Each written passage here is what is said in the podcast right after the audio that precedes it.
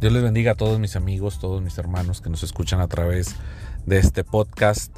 Me encuentro en el auto, voy manejando hacia una de las tiendas locales de nuestra ciudad para comprar algunas cosas para el cuarto de cuna de nuestra iglesia y quería platicarles desde hace días un fenómeno que ocurrió ahí en la iglesia, en la cocina para ser más específicos. Eh, en esa cocina Usualmente tenemos agua embotellada, obviamente en paquetes de 24, de 12, de 32, 36, hasta 42 botellitas de agua. Y los hermanos saben que a mí me gusta mucho el agua fría y aquí no, ¿verdad? Viviendo en una zona tan caliente o tan desértica. Y usualmente ponen el agua a enfriar, la ponen algunos de ellos en el congelador para que se enfríe más rápido. Pero suele pasar que se nos olvida dejar esa, que bajar esa agua del congelador y ponerla en el refrigerador a temperatura pues menos fría. Y recuerdo que alguien cometió los día y se, se, congelaron todas las aguas, se hicieron piedra, ah, literalmente hielo en todas las, en todas las botellas. Y uno de los hermanos sugieres sacó las aguas, el paquete, y lo introdujo en una hielera. Al introducirla en la hielera, dejó la hielera destapada esperando que, pues bueno, el, fresco, la temperatura ambiente pudiera de alguna manera entrar a la hielera y pues descongelar estas, estas botellas. El problema es que todas las botellas estaban congeladas y el aire que circula en la iglesia pues es muy poco y a la misma vez pues tenemos aire acondicionado y esto no ayuda mucho a que se descongele eh, las botellas.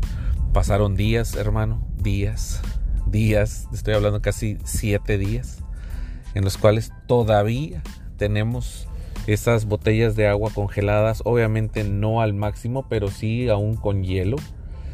Y entraba yo en mi asombro y decía yo, ¿qué fue lo que a esta botella de agua eh, mantuvo el hielo eh, en ella? Pudo haber sido la, la misma hielera, puesto que está diseñada para aislar el calor del frío y el frío del calor, dependiendo cómo se encuentre dentro el recipiente que se depositó. Y yo dije, pues fue eso, pero también tiene mucho que ver la compañía de todas las demás botellas, porque seguían empacadas en las mismas condiciones. Y yo dije, bueno, la vida del cristiano funciona igual.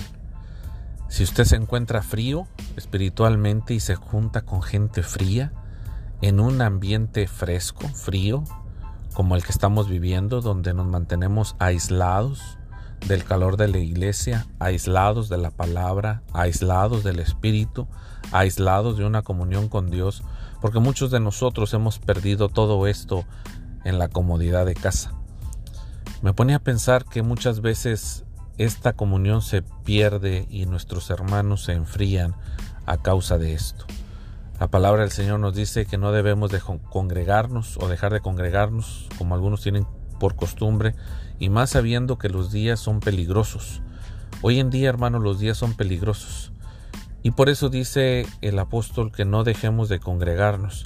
Hermano, pero es que hay mucho peligro. Sí, sí lo hay. Y con más razón debemos de mantenernos unidos y no dejar de congregarnos. Hoy en día pareciera que el aislamiento y nuestra fría vida nos mantiene así, fríos por muchos días.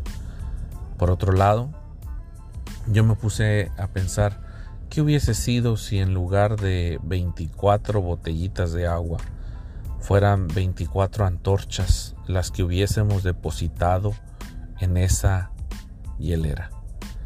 Obviamente la pregunta sería hasta tonta, diría pastor, pues meter 24 antorchas en una hielera con la tapa abierta, pues se quema la hielera, se achicharra, se quema la cocina y se quema la casa.